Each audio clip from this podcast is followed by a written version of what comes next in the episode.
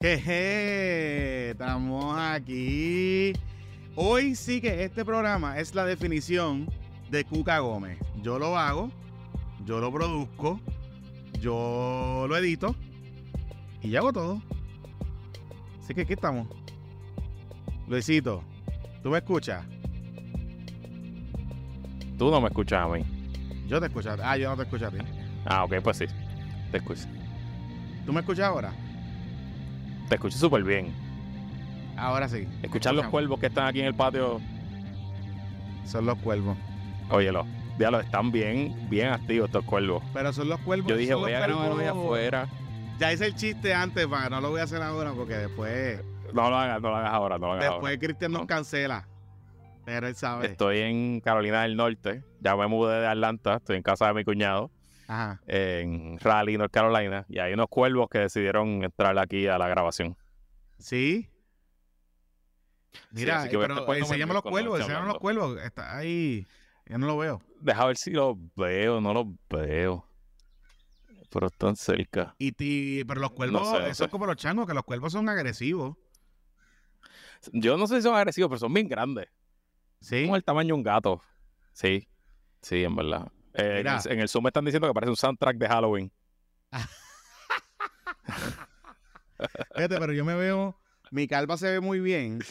Lo importante que la Ok. calva se ve muy bien es que como he usado la pava muchos días, porque como ha sido tanto, ha hecho tanto calor, pues la tengo protegida.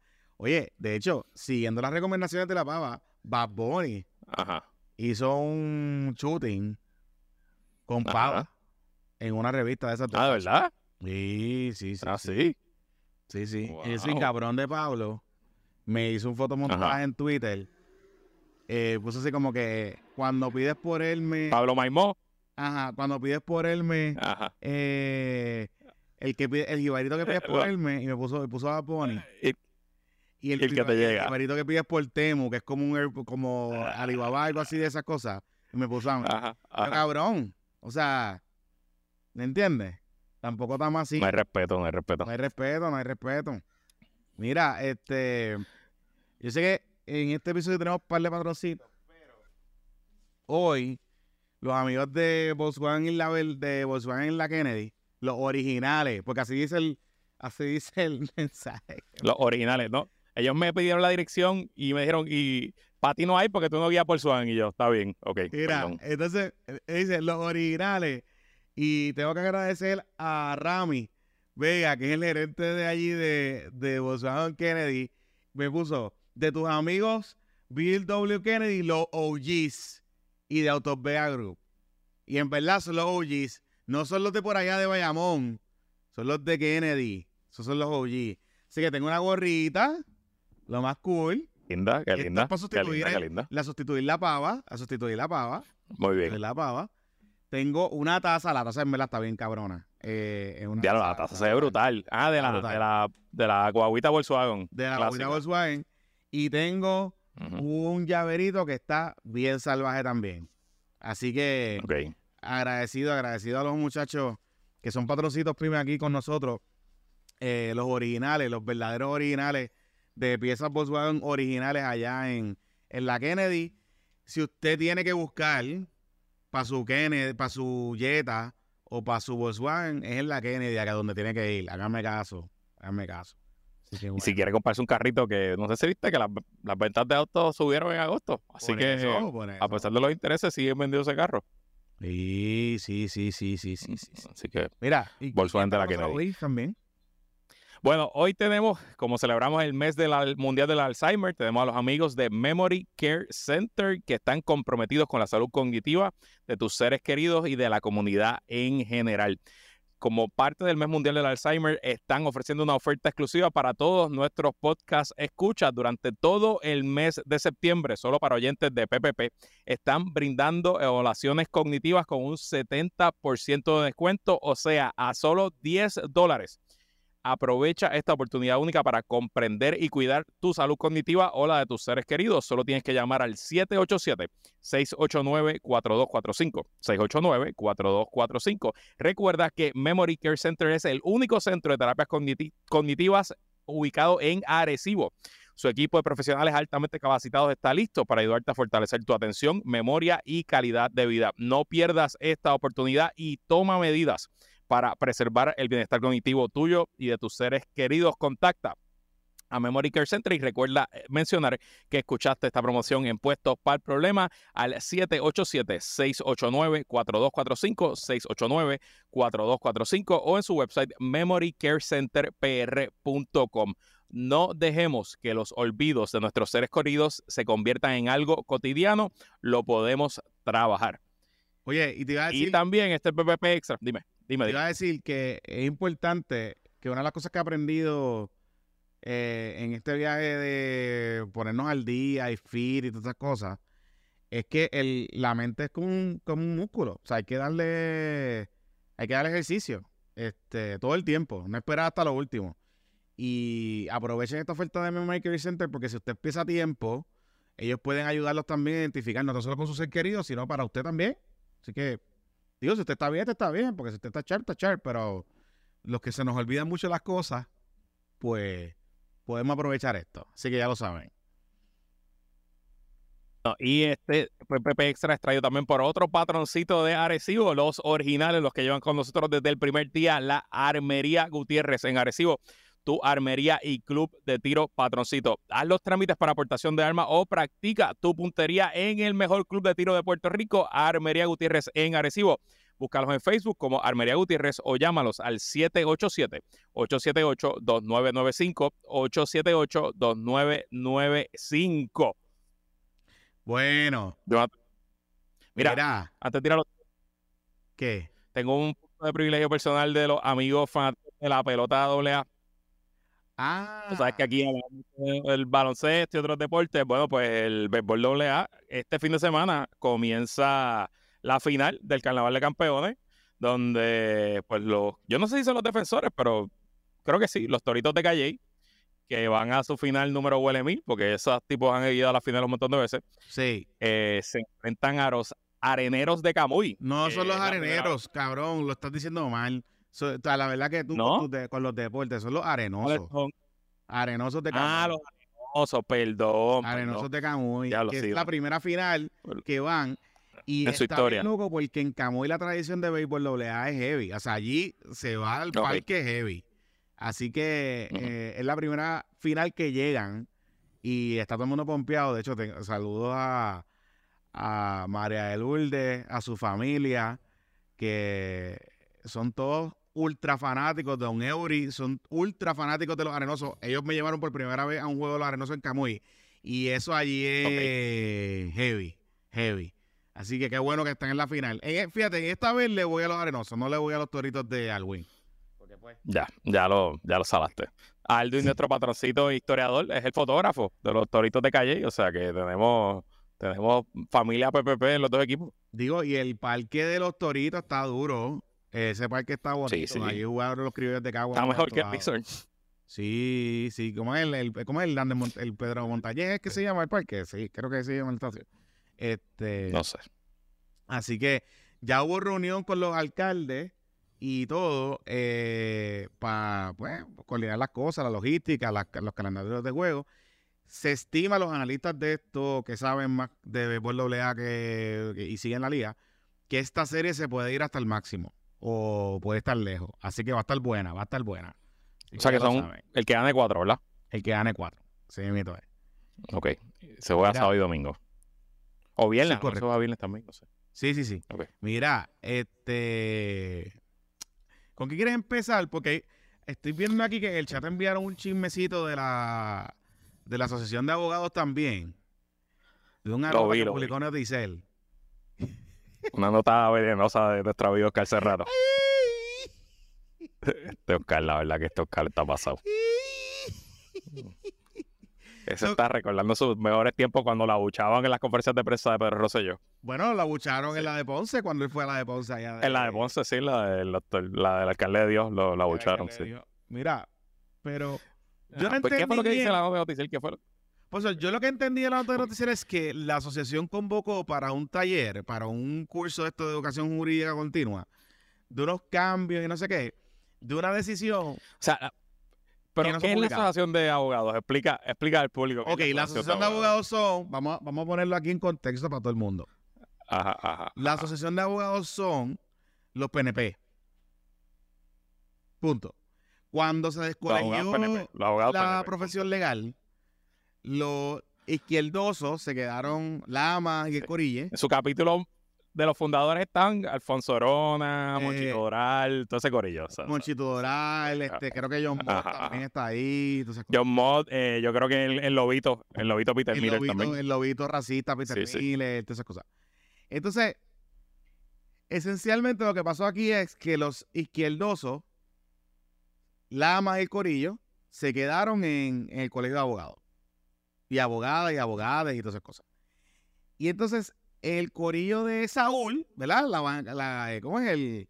La- eh, la- el Caucus Carlos Romero Barceló. El Carlos Carlos Romero Barceló decidió irse para la asociación. Y esencialmente está la asociación de abogados que son la mayormente estadistas y los melones y la izquierda bella de este país está en el colegio de abogados. Y abogadas y abogadas. Básicamente eso es lo que, ese, ese es el resumen de la, y la de mayoría la de los abogados como yo no estamos en ninguno de los dos. exacto. Y hay abogados que no están en ninguna. de las Sí. dos. Punto. Correcto. Así que ahí que estamos. Ahí que estamos. Em, en esencia, Ok, so, la, el Tribunal Supremo, según yo entiendo, está a punto ajá, de publicar unos nuevos cánones de ética, unas nuevas reglas. Y según el artículo de Oscar, el, la Asociación de Abogados va a hacer su convención ahora en octubre. Y en su calendario de la convención está eh, un seminario sobre las nuevas reglas de ética. Y el problema es que las nuevas reglas éticas pues no se han publicado.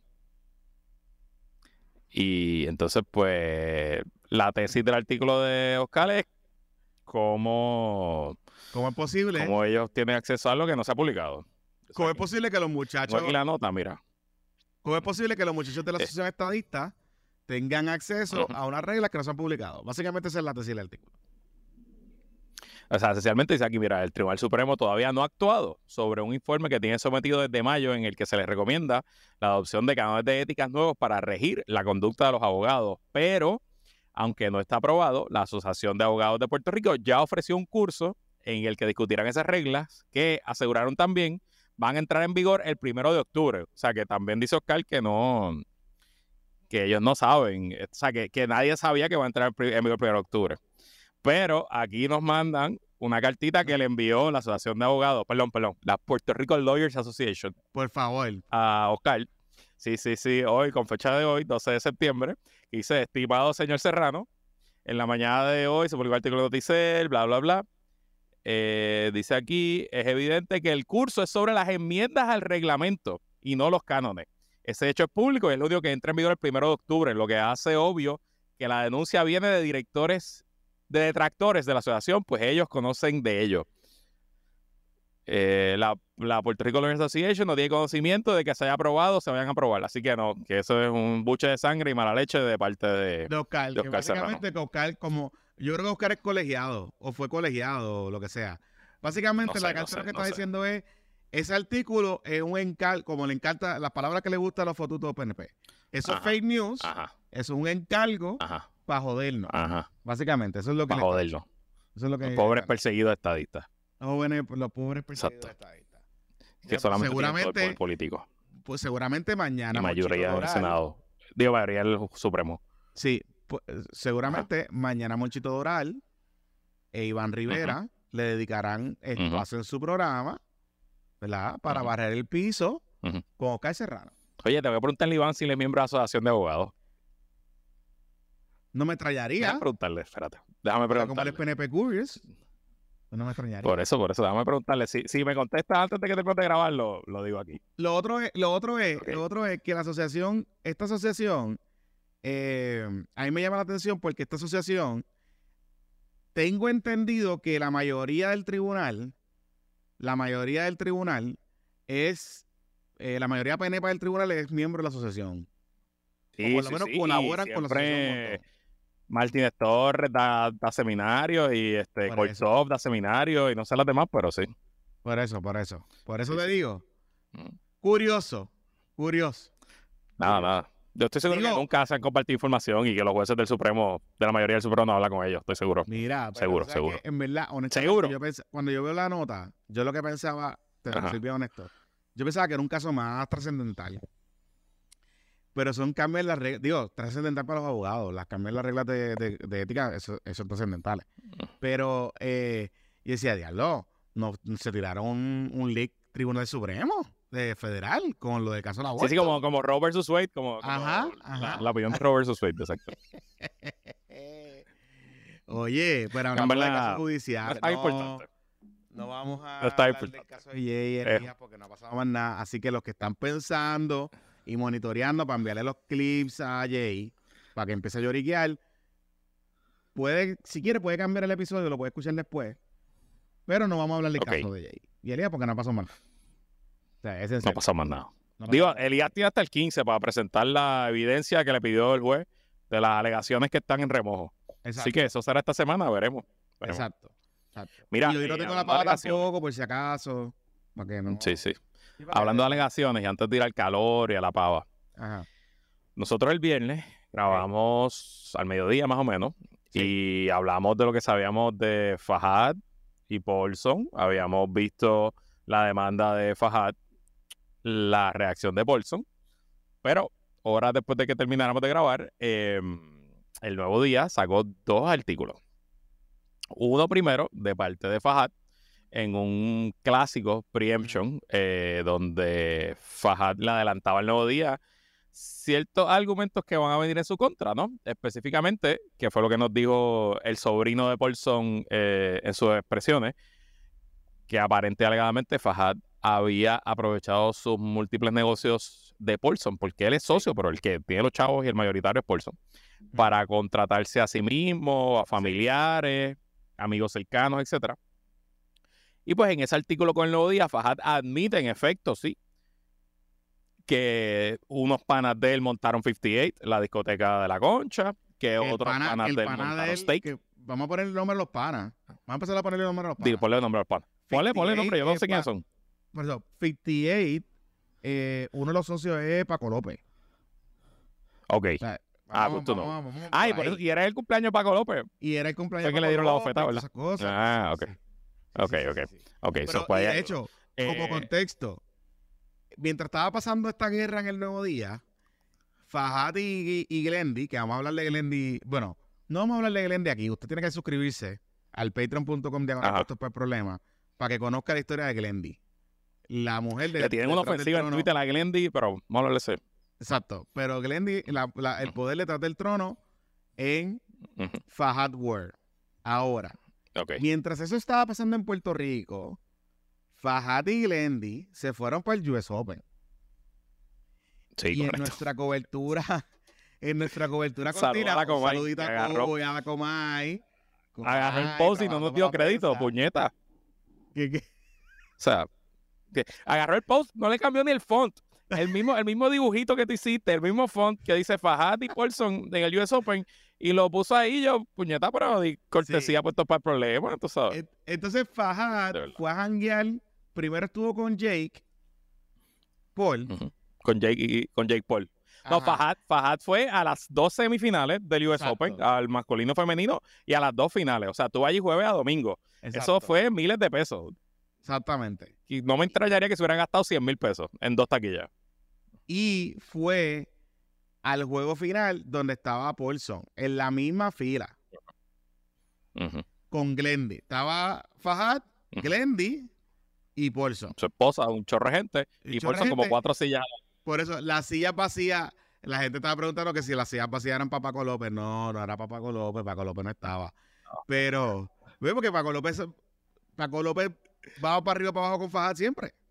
Esa es la verdad. Ajá, ajá. Son uña y mugre. Este, y con Glendy. Es Glendy, Bueno. Fajat y Paco López. Este, Volviendo al artículo. Ajá. Fajat también dijo que sí, es verdad que unos amigos de él montaron Steak, que es la, el steakhouse que está en el sticky. Yo no he ido. Vamos vamos en fino, eh, yo no he ido. Eh, Ma- vayan. no he ido. no vayan. Les puedo decir, Es malo. hay mejores sitios mejores sitios para comer, más barato, Más y barato. mejor. No vayan. no en verdad, vayan. si no va al Vanderbilt, vaya a 1919. Sí, sí, sí. O sea, O sea, no. es de que hay un sitio. Digo, si tú quieres, si usted quiere el peliculón de que le hagan, le compren el cumpleaños y el je, je, y le traen unas cosas y, y las nenas meseras vienen y te cantan el cumpleaños allí y es bueno para el vacilón el peliculón en, en Instagram, pues vaya. Pero si usted va con, quiere comer, en verdad, no vaya, va a salir clavado y no es la mejor comida del mundo. Así que esa es la que hay. Ok. Prosigamos. También le adelantó Fajad al nuevo día que sí, que es verdad, que su hermano lo ayuda con los seguros y que su esposa lo ayuda con la decoración y los muebles de las propiedades de Paulson, los hoteles, etcétera. Y que todo eso, Jonathan, todo eso es con un descuento sustancial que le producía ahorro a las empresas de Paulson. Y reitero que una vez más que los profits de las empresas de Paulson en Puerto Rico desde que él llegó aumentaron en 100%, etcétera, etcétera, etcétera. Y mano, no pasó ni una hora que el nuevo día sacó otra historia que la gente de Paulson le dio. Y dice esa historia que el Grupo Paulson Puerto Rico eh, contrató una, una firma de auditoría forense y que están yendo a través de todas las entradas y salidas de los múltiples negocios y Eh, que han descubierto por lo menos 40 esquemas Paréntesis, de supuestamente, ajá, lo dijimos. ¿Te acuerdas que nosotros habíamos dicho aquí?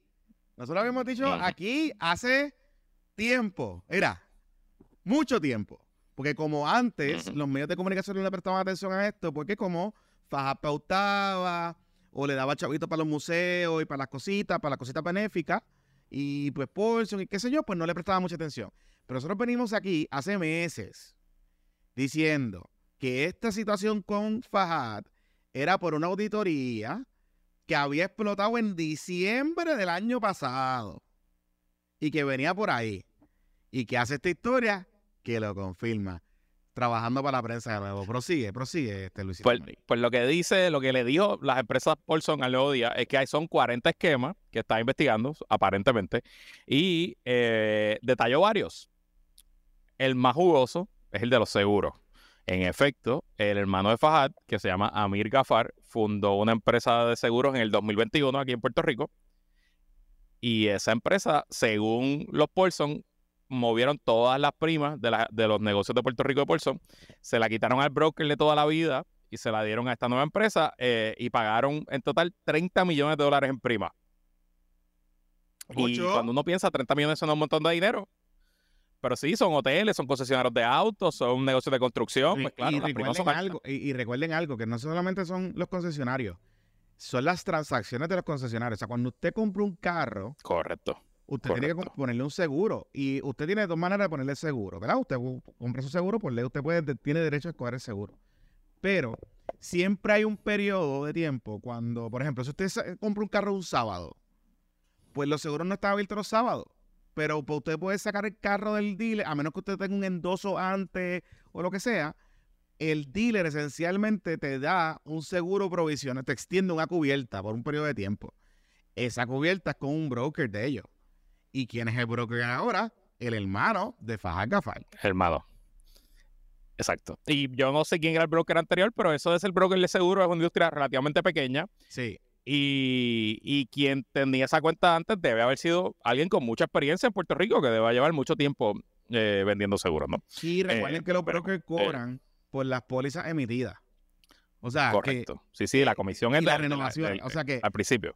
al principio, recuerden que esto no es claim base. Esto es, yo te emití una póliza, eh, 30 millones, 50 Correcto. millones en póliza, lo que sea. Yo cobro un fee de esos productos que yo te emití, como tal.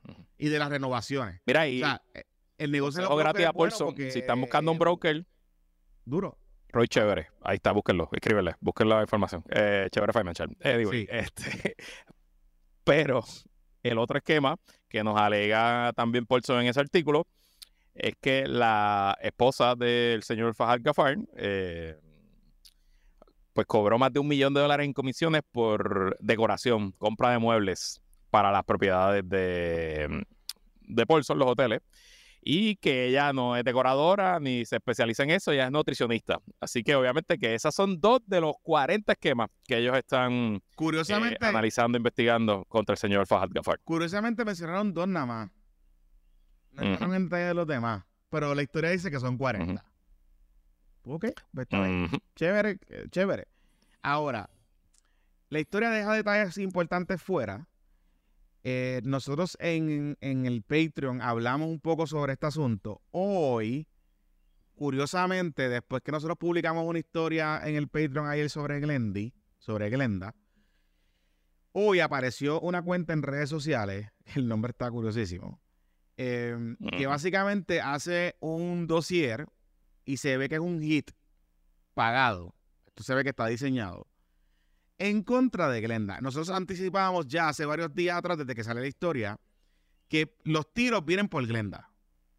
¿Verdad? Por ahí es que va, por ahí es que va el, el- el- el franco de ataque principal de Paulson and Company, porque hay varias cosas. De hecho, hay una segunda parte de la historia que nosotros sacamos en el Bizcochito Report, que si usted la quiere ver, va a salir hoy por la tarde, porque estamos grabando martes. Uy, Va a salir bueno. más tarde, pero va a salir en el Bizcochito Report porque tengo más detalles de otros negocios, de otras cositas que hacía Glendy y que hacía Glenda eh, eh, y que se alegan van a salir en parte de este, de este esquema. Hay muchas otras cosas, hay muchas otras cosas. Y hay una de las cosas que nosotros habíamos hablado de esto bien de pasada, bien de pasada, hace varios meses atrás. Y fue un tema cuando el caso de Chris Agront, cuando el caso de Chris Agront, Chris Agront en un momento dado se asoció con Fajad y con Paco López para, digamos, ofrecer talleres de estos de inversiones, cripto y no sé qué. Te iban a tener unos eventos y había unas promociones. Pero, pero, nosotros habíamos siempre cuestionado cómo era posible que una persona que debiera tanto dinero o que había acumulado tanto dinero en tan poco tiempo, con el volumen supuestamente de transacciones que tenía, y que tenía una exposición tan grande con Hacienda, y nosotros habíamos empezado a escuchar un rumor de que aparentemente la cantidad de dinero y transacciones se trataba de un esquema de lavado de dinero o de blanqueado de dinero. Recordemos algo. Fajad sale mencionado en un caso que se investiga de un banco internacional, que la historia está media fichi, media fantástica, pero hay partes que son ciertas y otras partes que son media de, de película de Netflix. De unas transacciones donde él entregó su pasaporte en un banco y que el pasaporte, la foto del pasaporte estaba por ahí corriendo. Eh, y esta es la famosa historia mexicana, ¿te acuerdas? Que habíamos hablado aquí, no sé qué. ok. Ajá, ajá, Hay partes de esa historia que son fantásticas, hay partes de esa historia que es, que es cierta. Particularmente las investigaciones sobre blanqueado de dinero y lavado de dinero. Ya. Yo no, no estoy diciendo aquí, no estoy adjudicando nada. Simplemente estoy diciendo que esto es parte de las cosas que están por ahí corriendo donde Fahad está metido. Pero el caso de Chris Agrón es interesante porque lo que he estado averiguando es la- cuál es la conexión entre Fahad, Paco López y Chris Agrón. Específicamente con el negocio de los talleres y las cosas estas del cripto y todas las cosas. Recordemos algo. Chris Agrón, primero que está desaparecido, no sabemos dónde está. Chris Agrón tenía un peliculeo brutal donde él alquilaba peli, este, aviones, jets y todas esas cosas. Que más allá del volumen de dinero que tú puedas tener para alquilar, tú tienes que tener contactos en ese mundo. Y Chris Agrón, según su propia historia de Rack to Riches, él era un mesero del hipopótamo. Él era un mesero del hipopótamo. Nada malo con eso. Él era un mesero del hipopótamo que empieza a meterse en ese mundo de la cosa del cripto y la cosa de la cosa que él daba, los talleres y la mierda y no sé qué. Y por ahí empieza a crecer y a subir. Así que una de las cosas que sé y he podido corroborar es que hay un ángulo que se está investigando con Chris Agrón de potencialmente lavado de dinero. Porque Y esto tiene una relación con el acuerdo que llega Chris Agrón con Hacienda. Chris no ha pagado los chavos. No se sabe dónde está ahora mismo. Está desaparecido. Desapareció sus redes sociales. Su esposa, su esposita, su Me contó que fue una firma de contable, me contaron a una firma de contable a hacerle unos trabajos y el contable pues pidió un, retainer y nunca lo pagó, así que no- nunca contrató al contable. Así que Claro. Continúa. Por eso, por eso te digo, Luis. O sea, aquí esta historia se complica más. Esta historia se complica más y esta historia tiene muchas ramificaciones y muchas cosas que van a salir. Y lo que nos anticipan las historias del nuevo día es que Paulson viene a jugar duro, hardball. Y Fajas también, pero Paulson viene a jugar hardball. Y sabrá Dios por dónde pueden picar las cosas aquí. De hecho, hablando de eso de la decoración interior y qué sé yo, nosotros tenemos en el Patreon las fotos de las decoraciones. Hay una foto. compró. Sí. No, no digas nada para que la gente vaya. Patreon.com de mal puesto para el problema. Las fotos hablan por sí solas. Las fotos hablan por sí solas. Sí. Y está duro. Está duro. Pero eso no es lo único que hay. Así que pendientes, pendientes, pendientes. Luisito. Ajá. Mira, Johnny, eh, antes de seguir con los próximos temas, ¿tienes problemas de movilidad en tu hogar? ¿Así? Pues nuestros amigos de IES Elevator te presentan la silla elevadora, una solución por la cual podrás resolver la gran mayoría de los problemas de accesibilidad que enfrentas en tu propiedad. Esta silla te ayuda a subir y bajar de piso a la segunda planta de tu propiedad, reduce el peligro de caídas y accidentes con la seguridad que tus familiares necesitan y tienen capacidad de carga de hasta 600 libras, así que es gran ayuda para subir con compras pequeñas o cualquier otra que necesitas subir al segundo nivel de tu hogar. El equipo opera con baterías, lo que permite que pueda funcionar aún cuando Luma y Genera PR te fallen hasta por dos semanas.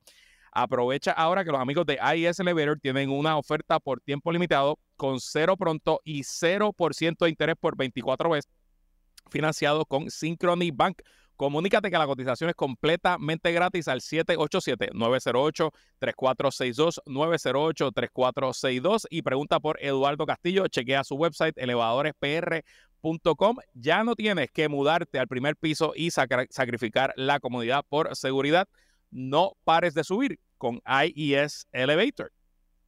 Y Mira. este PPP es traído por nuestros amigos de la Superfarmacia de Isla Verde, la farmacia del Uh. Bizcochito y de Estefan. La farmacia está ubicada en la Marginal Villamar en Isla Verde. Es la farmacia que usted ve de la Valerotti de Castro en dirección al aeropuerto, al aeropuerto que tiene una cruz verde que no es de cannabis medicinal.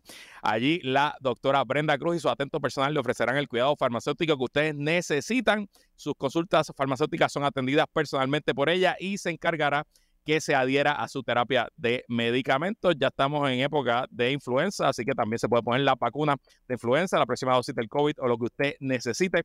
Y como si fuera poco, para esos días playeros o simplemente para necesidades, la Superfarmacia Isla Verde tiene un mini market con un amplio inventario de cositas que usted necesita. También con medicamentos over the counter. Y escuche esto, hace delivery completamente gratis. Así que gracias a Superfarmacia Isla Verde, IS Elevator y a todos nuestros patroncitos y patroncitas pymes. Mira, este, Eh, Luisito Marí, Cuéntame.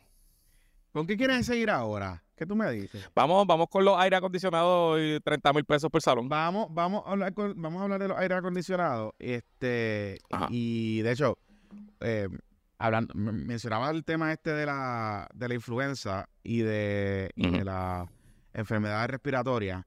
Le estuve comentando a, estuve hablando con Víctor Ramos y me dijo que, y he hablado con varios médicos, hablé con un pediatra también y me dijo que la cosa está bien dura. Y particularmente eh, la temporada de influenza empezó más temprano. Había una eh, situación que estaba ocurriendo de que las vacunas no estaban disponibles porque usualmente influenza la temporada es más para diciembre, más noviembre, diciembre, pero esta vez empezó más temprano, los picos empezaron más temprano. Así que ya están en, Puerto Rico. eh, es recomendable que usted vacune a sus niños, particularmente si están en escuela y ya han tenido brotes. En las escuelas, porque hay brotes de todo. Hay de micoplasma, hay de COVID también, hay de influenza. Así que vaya como a una superfarmacia Isla Verde que vacunan también, eh, o eh, a su proveedor médico y póngale vacuna a sus hijos para que estén protegidos sobre este asunto. Yo me pongo la influenza todos los años y desde que me la pongo no me da la monga esa mala. Así que bueno, la recomiendo. Este. Con bronquitis. Mira. Ahora mismo. Estoy contemplada con los dos hijos. tú estás, tú estás aquí. ¿Tú estás mala? No, no, yo no, no, que tengo una empleada en la oficina. Sí. eh, con los dos hijos eh, eh, hospitalizados. Una bebé de cinco meses que nació más de Magdalena y, y la nena mayor que ya que creo que tiene dos años está con bronquitis hospitalizado. Eh, no, y, este, yo tengo a Estefan que estaba con. Ya par de semanas con moquito y cosas. O sea, como que estaba comprometido. Así que. Por ahí que va la cosa. Mira. Vamos a hablar de los aires. Vamos a hablar de los aires. Ok.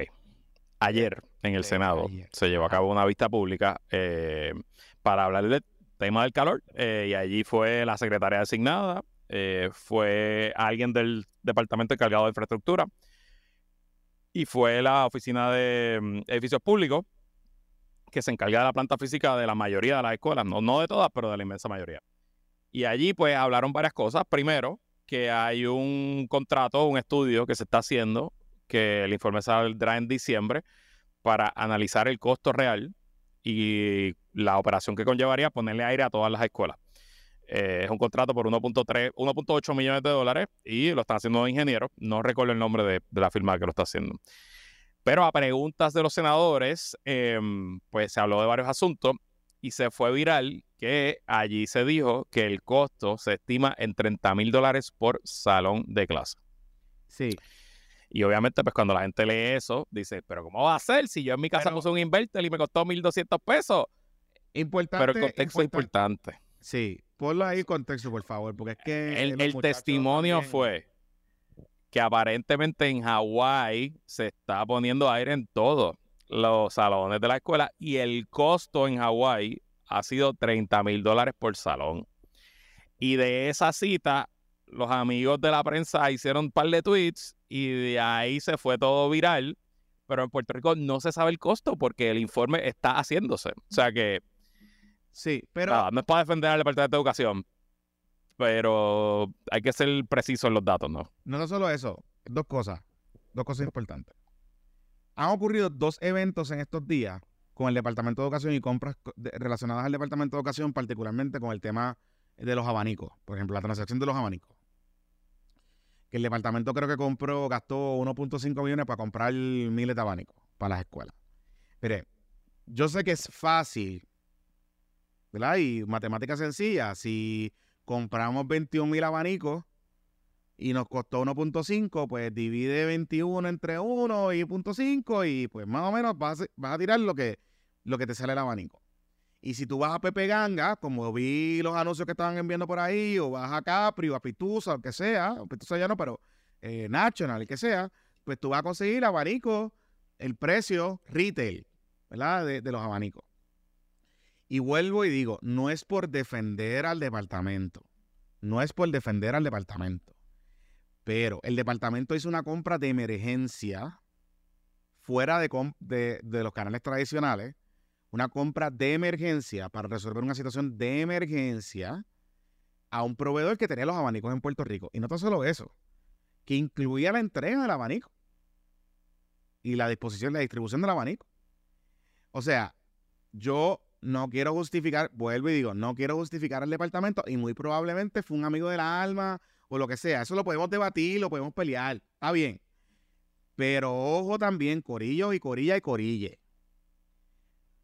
La contratación en el gobierno de Puerto Rico tiene sus particularidades y tiene sus dinámicas y tiene sus cosas. Y claro que sí, claro que hay abuso, pero desde que se aprobó la ley de compras del gobierno de Puerto Rico, la ley uniforme de compras del gobierno de Puerto Rico, el gobierno de Puerto Rico, para tratar de evitar, y digo evitar entre comillas, el malgasto, ahora establecieron unos requisitos bien altos en el registro de licitadores. Es decir, esta compra de emergencia que hizo el Departamento de Educación, que no tengo el detalle completo, que hizo el Departamento de Educación, tuvo que haberla hecho a través de un suplidor, un, un suplidor que está en la, lista de suplidores del Departamento de la cosa de servicios generales, que es la, entidad de la compra central del gobierno de Puerto Rico, y de ahí escoger a alguien que cumpliera con los requisitos para poderlo comprar. Eso significa que hay muchas, em- hay muchas empresas que están en ese registro que por distintas razones, por razones de ser eh, el gobierno no tiene crédito, pues le cuesta más caro al gobierno comprar ciertas cosas. Si hay que hacer un rush, si hay que hacer un, cierta dinámica. Así que todas esas cosas le van añadiendo costos a los abanicos. Entonces está muy cabrón escuchar a la gente decir, no pueden suspender las clases por el calor, porque los que construyeron a Puerto Rico con la baba. También quejarse, venirse a quejar del costo de los abanicos. Porque entonces, ¿nos peinamos o nos hacemos rolo? Y un abanico con IBU cuesta 43 pesos. Los abanicos le salieron al, al Departamento de Educación en 60 y pico, 68, 60 y 65 y 68 pesos. Con el Son 20 delivery. pesos de diferencia. Tam- ¿sabes? Mano, No sé. eh, o sea, Estoy de acuerdo, estoy de acuerdo. O sea, resolvieron, en verdad, llegaron a abanicos en, en una semana. pues mano, está cabrón, está ca- oye, está cabrón. No deja de estar cabrón. Pero también tenemos que, tú sabes, porque es que también aquí los muchachos, y yo sé que estamos bien obsesionados y estamos sedientos del engagement. Yo lo puedo entender. Pero Corillo, podemos tener engagement con contexto. Podemos tener engagement Claro. con los datos certeros. Podemos hacer el trabajo. No hay que tirar las cosas por tirarlas a lo loco rápido. Vamos a dar los contextos necesarios. Ah, yo vi los artes de lo de los 30 mil pesos de la, de la secretaria. Y te lo juro que cuando yo lo vi, Luis, yo dije, coño, déjame buscar el video de la fucking entre- de la, de la vista. Porque es que no puede ser que un funcionario del gobierno de Puerto Rico haya dicho eso. No puede ser, está cabrón. Y cuando yo vi la vista, dije, pero es que eso no fue lo que ella dijo. Eso no fue lo que ella dijo. El Departamento de Educación en ningún momento dado ha afirmado que le va a costar 30 mil pesos ponerle aire a los salones de clase. No lo ha dicho. Pero vamos a tomar el número de 30 mil pesos por cierto, Luis. Vamos a empezar ahí. Que ayer en el chat del, en el, de los chats de los co ujú, nos pusimos puestos para la refrigeración. Empezamos a tirar ujú. números. Números. Mucha gente sabe de refrigeración en nuestra comunidad. Lo que pasa es que muchos hemos tenido que poner aire. Está cabrón. Y uno se convierte en experto. todo así. por aire. Eh, Claro. Uno se convierte en experto. Y créeme que en la pandemia había que hacerlo porque está duro, está duro, está duro. Entonces, vamos a tomar por cierto el número de 30 mil pesos. Yo, hice una, yo me metí ayer a Home Depot. Así en la discusión con los muchachos en el, en el chat de los co había gente a favor, había gente en contra, había gente con argumentos que se estaban dando. Y más o menos, más o menos, los salones de clase en Puerto Rico tienen dos aires. Aquellos que tienen aire, tienen dos aires en cada salón. Porque los salones son grandes. Puerto Rico, sus salones son grandes. O son, están diseñados para 30 muchachos, 40 muchachos. O sea, eh, los salones son grandes. Así que tú necesitas dos aires. Si hablamos de aire inverter, unidades normales de 36 o lo que sea, esas unidades retail, retail, yo no estoy hablando de que se pueden conseguir más baratas, retail, en uno de los sitios más caros que venden este tipo de unidades, que es Hondipo. Que es Hondipo. Te va a salir dos unidades en 10 mil pesos. Sin instalación. 10 mil pesos. Pues realmente no estamos tan lejos de los 30. Hablando de Y claro. recuerda que no es, no es poner las dos unidades y ya, por salón.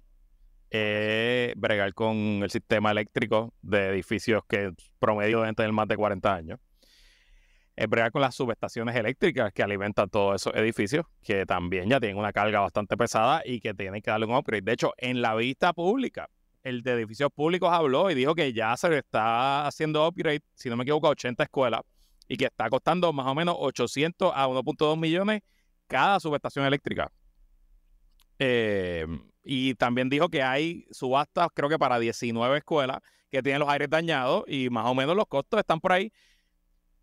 Ponerle aire a 800 edificios por todo Puerto Rico va a costar cientos de millones de dólares, sea empresa privada o empresa pública. O sea, no, a mí me parece que pues el costo es el que es y que es un proyecto monumental y yo estaría más cuidadoso primero en quién se lleva la subasta, obviamente, y asegurarse que haya una competencia. Y segundo, ¿cuánto se va a tardar el Departamento de Educación? Porque yo me imagino que un proyecto así de masivo, en un departamento tan burocrático y difícil, va a tomar más de una década, Jonathan. Oye. o sea, no hay forma que esto se haga Mira. de un día, de un año para otro. Las secretarias en esa vista, que eso para mí era lo más importante que debieron haber destacado a los, a los compañeros de la prensa eh, y comentaristas y, sedientos del engagement. La secretaria dijo que en esencia ellos ya saben que hay tres grupos de escuelas. Hay un grupo de escuelas que tienen aires acondicionados, que son escuelas que tienen aires acondicionados, que en esas escuelas pues hay aires que o no son eficientes, o están dañados, o hay que cambiarles el, el filtro, o funcionan, ¿verdad? Hay, eh, está ese grupo. Hay un segundo grupo de escuelas que no tienen aire acondicionado. ¿Verdad? Que no, que no, que, que sus aires, pues, o, tuvieron algún momento dado y se dañaron, o no tienen. Y no tienen, y entonces ahí en ese grupo están escuelas que no tienen por capacidad eléctrica, escuelas que este, tienen problemas, eh, etcétera, etcétera, etcétera. Es un sinnúmero de cosas. Y hay un tercer grupo que aquí es que me llama la atención y aquí es que viene el problema de verdad, que es donde nos tenemos que concentrar. Que la secretaria dice, yo tengo escuelas que tienen hoy aires acondicionados allí que se compraron, que están las piezas y no se han instalado. Y eso está cabrón. Porque, ¿por cómo puñeta estamos hablando hoy de instalarle aires a 30 mil salones o la cantidad de salones que sean? Y tenemos hoy escuelas, hoy, hoy, que tienen aires comprados, que se adjudicó una subasta, que el aire está allí en la escuela y que no se ha instalado.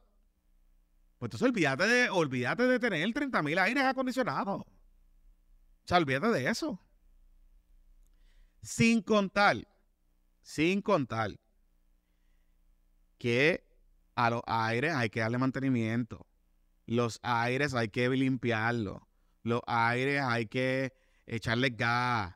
Eh, hay, hay que hacer un montón de cosas que yo no sé si hay capacidad en Puerto Rico de tú, de momento, tener un contrato de alguien que le dé mantenimiento a, a eso. O sea, esa cantidad de aires en las escuelas. Porque son aires, o sea, son unidades como en su casa. Son unidades por cua- O sea, en su casa usted tiene cuatro unidades. Porque si tiene tres cuartos, tres o cuatro cuartos, tiene cuatro unidades. Pues imagínese usted ir a una escuela con 30 unidades. 30 unidades para darle mantenimiento. ¿Quién le va a dar mantenimiento? O sea, ¿quién va, o sea, ¿quién va a hacer eso? ¿Y quién le va a pagar la luz a Luma?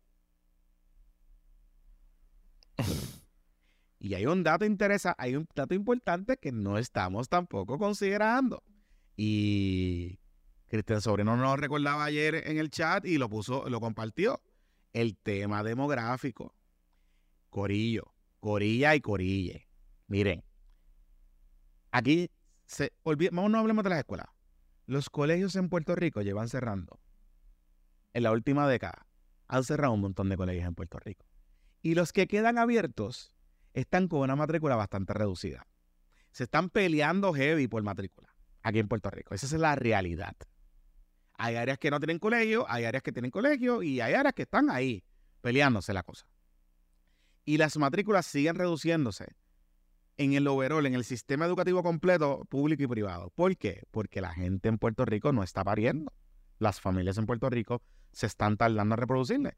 Ejemplo, nosotros, nosotros, nosotros, o sea, eh, nos tardamos y pues, esa es la que hay.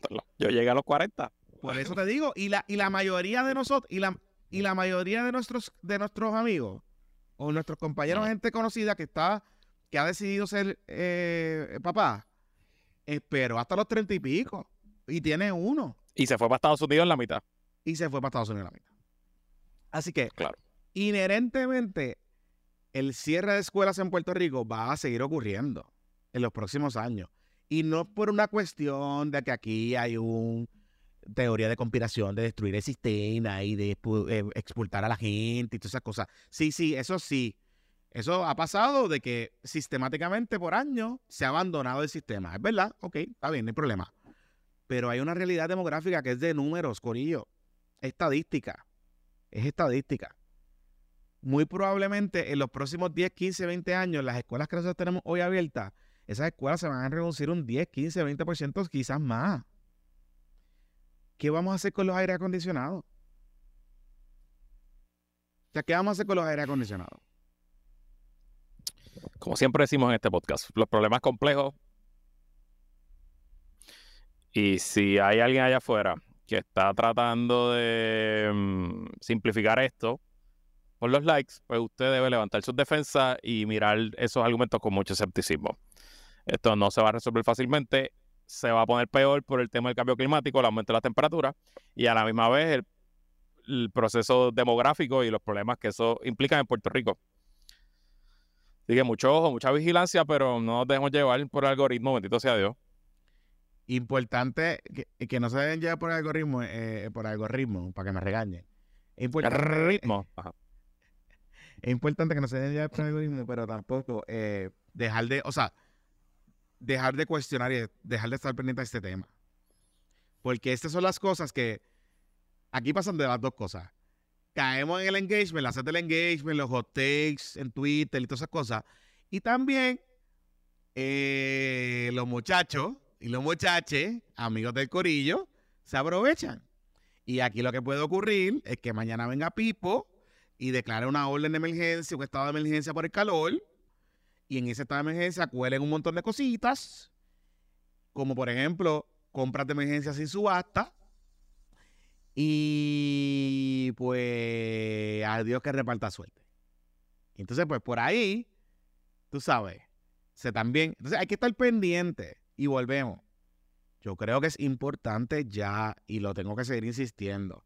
No hay razón que si los meses más calientes en Puerto Rico consistentemente son julio, agosto y septiembre, no hay ninguna razón por la que nosotros no estemos discutiendo hoy el inicio de clases comience a mediados de septiembre o a finales de septiembre. No es que no va a haber calor, porque Puerto Rico, por la zona que vivimos, hay calor. Pero los datos sugieren que los periodos donde los índices de calor, donde hay más días con índices de calor por encima de 90 grados, están en julio, agosto y septiembre. Son los tres meses donde más calor hace. Pues si eso es así, nosotros tenemos que tomar una medida como país y como política pública de repensar el inicio de clases más para septiembre. Más para septiembre. Movernos más a un calendario como el Estados Unidos. Sí. Empezar después del día del trabajo y terminar en junio. Y terminar en junio. Y se acabó. Claro, claro. El único problema con ese calendario son los huracanes, que se puede cancelar el primer día de clase, Está bien, pero. pero la primera semana. Pero bien, pero, pero el primer día de clases, se- o sea, eh, eh, un huracán te puede cancelar. María te canceló las clases dos meses. ¿Me entiendes? O sea, como que. sí, sí, por eso, por eso. Ah, no, no, no. It is tiene- what it is. It is what it is. O sea, estamos ahí. y- inclusive, el argumento de los huracanes, o sea, históricamente, septiembre es el pico de la temporada en Puerto Rico. Pero octubre no- y noviembre, la actividad ciclónica baja dramáticamente. O sea que, aún desde el argumento de interrupciones del sistema, eh, empezar más tarde conviene. Aún te añado otro argumento más. Las escuelas son los principales refugios en Puerto Rico. Pues si tú tienes la temporada de huracanes, los, los picos son hasta septiembre, tú tienes que tener la escuela más lista para hacer un refugio que para hacer escuela. Por ejemplo. Por ejemplo. Eh, así que, nada, yo creo que es el momento de empezar a hablar de estos temas y mirarlo en, un- en un todo, ¿no? Más allá de los aires acondicionados y de los abanicos, si son caros o no son caros. Porque esas son medidas temporeras. Son medidas temporeras. O sea, el aire acondicionado es una medida temporera. Y volvemos. Por más que compremos los aires acondicionados hoy, el Departamento de Educación no va a poder instalar esos aires acondicionados en tres semanas. La realidad. Así que pues. Mira, Johnny, ya para irnos. eh, hubo mucha actividad en La Palma este fin de semana. Uy, tengo chisme. Pero ¿viste lo que pasó hoy? ¿Viste lo que pasó hoy? No, ¿qué pasó? Johnny Méndez habló, ¿Qué dijo? le dio a Metro que se va a mantener neutral. Eh, la verdad que ese Johnny es un cuchillero. Que si Jennifer González se tira, él se va a quedar neutral. Y no te acuerdas que hace par de meses salió un video que Johnny Méndez estaba llevando a Jennifer a visitas a líderes particulares. Y eso parecía que fue una visita en Fajardo. Y alguien lo estaba grabando y él le dijo, hola, te presento a la próxima gobernadora de Puerto Rico, Jennifer González. ¿Qué pasó? Sí. que se echó para atrás Johnny Méndez? Sí. Johnny, no sé qué habrá pasado, pero yo creo que tiene que ver con la guerra en la cámara. Porque a, a Gabriel, a Gaby Rodríguez Aguiló le ofrecieron la presidencia de la Cámara. Eso entiendo que está planchado. Eso está planchado. Eso está planchado. Ajá. Y, y de hecho, el rumor que me habían dicho es que Johnny Méndez está diciendo que él estaba corriendo Ajá. para asegurar el escaño, pero que si Jennifer se convirtiera en gobernadora, él iba a ser secretario de Estado. Eso es lo que es el rumor. Ese es el rumor. Ese es el rumor. A mí lo Bueno, que la pues eso se fue al carajo. A mí- bueno, puede ser eso o me da la impresión, me da la impresión que, porque hay mucha gente que está dudando de que Jennifer se vaya a tirar. Yo, honestamente, yo no dudo que ella se va a tirar. Pero como se está atrasando tanto, recuerda que para esta fecha se supone que ya hubiésemos tenido un anuncio. Ya lleva, ya lleva, se iba a tirar. Por eso te digo. Y eso Se supone que ya estuviera sus dos o tres semanas de candidata. Por eso, Por eso. eso está poniendo un poquito a la gente nerviosa. Yo sé que inclusive han habido llamadas del corillo a gente cercana, del corillo de Jago, a gente cercana, a donantes, a gente que está con Jennifer, todas esas cosas, decirle que, que tranquila, que ella va, que ella va. Ahora se está pensando, o aparentemente el timeline es más para diciembre, un poco para hacia finales de la, de la radicación. El problema que esto le enfrentaría y la cargaría a Jennifer es que Pipo sigue recaudando dinero como cosa loca. Y en la medida en que ella se siga tardando y retrasando su anuncio, potencialmente hay muchos donantes que si puede estar on defense, pues se vayan con Pip. Y ya se le haga difícil recaudar chavo. Ahora- Lo de Johnny es un golpe duro, lo de Johnny es un golpe duro. porque Johnny es su, su mentor en la Cámara. Ella, o sea, su asesor, no su asesor, su, su colaborador más cercano en la Cámara, en el Capitolio. Sí. Y siempre se ha dicho como que su padrino político. eh, digo, él era su demandado. Cuando ella estaba. Ella sale de la Cámara, va para comisionado, y Johnny eh, preside la Cámara en ese cuatro años después. Y cuando Johnny. O sea, Johnny se decía, y ese era el rumor que siempre se decía, que Johnny era el que. De hecho, había guerra y cuchilleo, porque Johnny era el. El muchacho de Jago. Eso es lo que se decía. Ujú. Este, inclusive de los contratos, de cosas que pasaban en la agencia, todo ese tipo de cosas. Así que, vamos a ver qué pasa. Eh, lo que sí es que el chisme bueno del PNP Ajá. es que le están tocando la puerta de nuevo a Larry Selhammer. Ah, lo vi, vi lo que, lo que dijiste. Y Larry. ¿Para Ponce o para comisionado? No, no, pero hay gente que está pensando que es para Ponce porque Pablito Colón está corriendo cagado en Ponce. Ajá. Y no es para Ponce. No es para Ponce. Es para Ponce. Aparente y A mí me dijo una buena fuente que él, que se lo preguntaron y que lo descartó. Lo de DC, lo de DC. Pero que lo de Ponce lo está pensando en serio. Pues yo escuché que hay una insistencia en la fortaleza para que él sea el candidato a comisionado residente. Más que para Ponce. Ok. En Ponce, lo que se cree es que él está considerando ciertamente, seriamente, correr para la alcaldía de Ponce. De hecho, En Ponce Pablo sería una Colón- línea. Sí. O sea, Pablo Colón está corriendo asustado. Como que va a haber una primaria en Ponce. Pablo Colón es el presidente del PNP, donde hubo el cocoteo este fin de semana. De hecho, Pablo Colón estaba. Pablo Colón estaba más con Jennifer que con Pipo. Y de momento, en la última semana, como que hubo un reversazo y le bajó un poco y se alineó más con Pipo porque por miedo a que le dieran un candidato allí. Ya. Porque una primaria en Ponce sería Pablo Colón contra Larry Selhammer, Larry corriendo en el corillo de en el corillo de de Pipo y Pablo Colón corriendo en el corillo de de Jago. Y te digo más, yo creo que Larry es una línea también para comisionado. Es un candidato duro, sin duda. Pero hablando de comisionado, ¿tú sabes quién se bajó oficialmente? ¿O lo bajaron? Se bajó, lo vi, lo bajaron, sí. El secretario de Salud, Carlitos Mellado. Eh, Carlitos Mellado. Carlitos Romo Mellado, que le, le gusta darle a... chavitos que gastamos del COVID con los billboards y los anuncios con la cara de él Bendito. para que se anuncios- Y nada, ni siquiera para, por acumulación va a correr, No, ni sabe- siquiera para legislador. no, porque en la historia que él dice, dice que no, que en la historia, Ok. en la historia él dice, inclusive él dice que si Pipo gana no le han pedido quedarse con él. Ah, bueno, pero es que no es tiempo de eso tampoco. Está bien, pero, pero, pero, pero no está hablando de, ni de candidatura ni de quedarse en el, en el Departamento de Salud. Así que, oye, ¿tú sabes qué escuché en estos días? Dime, El ¿qué escuchaste? Jiménez está como esquineado que lo sacaron del reino. Ah, sí, salió del reino de Jago. Ah, porque como entró Elías, pues ahí no pueden Pare- estar. pero parece que está fuera del reino antes de. Ah, de verdad. Sí, sí, sí, sí.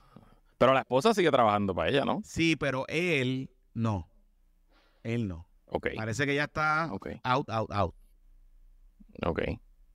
Sí. Qué interesante. Y que, y que Bueno, pues este weekend Jago estuvo, este weekend Jago estuvo con, con The King of the North en su cumpleaños. Pero el. King of the North es su mentor político y, su, y la esposa del King of the North, el alcalde de Bayamón, trabaja con Jennifer. Eh, así que Pierluisi no fue, o por lo menos no vimos fotos de Pierluisi de allí. Luego de eso se fueron para Aguada, al cumpleaños eso del presidente antes. municipal del Aguada en Aguada. Aguada fue el viernes, sábado fiesta vaquera de King of the North y sábado por la noche Ok, lo de. Ponce. Ah, ok, ok. Bueno, pues en Aguada, el presidente del PNP de Aguada se tiró y dijo que Jennifer va a ser la próxima gobernadora de Puerto Rico. Yo creo que se convierte en el primer presidente del PNP, no alcalde, que, que ¿Quién es ese muchacho? este. No sé, él lleva siendo presidente del PNP hace como dos años. No ha tenido muchísimo empuje. Y allí va el primaria. Allí hay por lo menos dos candidatos más del PNP. Dios mío. Este, eh, y me pareció extraño que se tirara de pecho con, con Jennifer, por cierto. Curioso, me, me estuvo bien curioso también.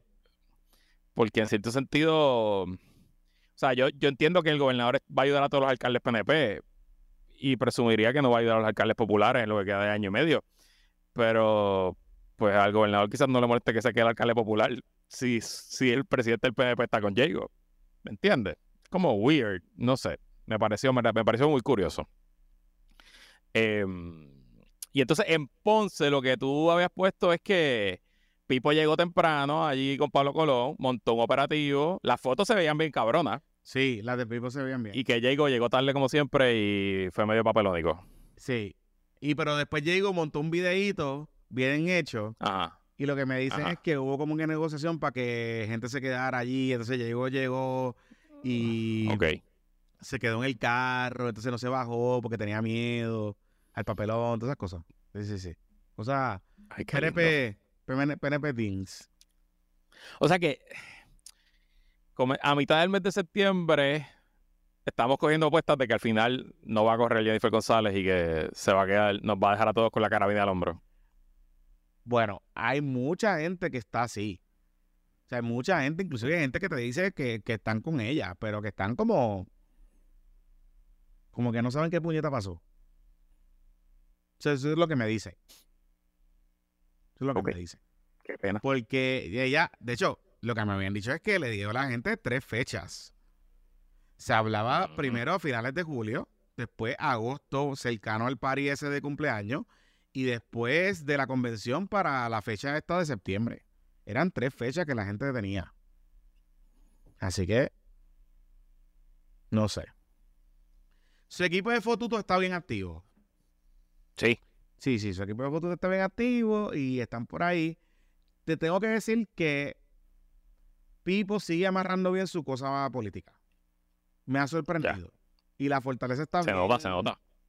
La fortaleza está bien cogiéndosela en serio. O sea, pues lo tienen Sí, lo que no hicieron en dos años, lo que hicieron en dos años están haciendo ahora, en dos meses. Lo tienen actividades toda la semana. A- están inaugurando A cuánta, rescate del semestre.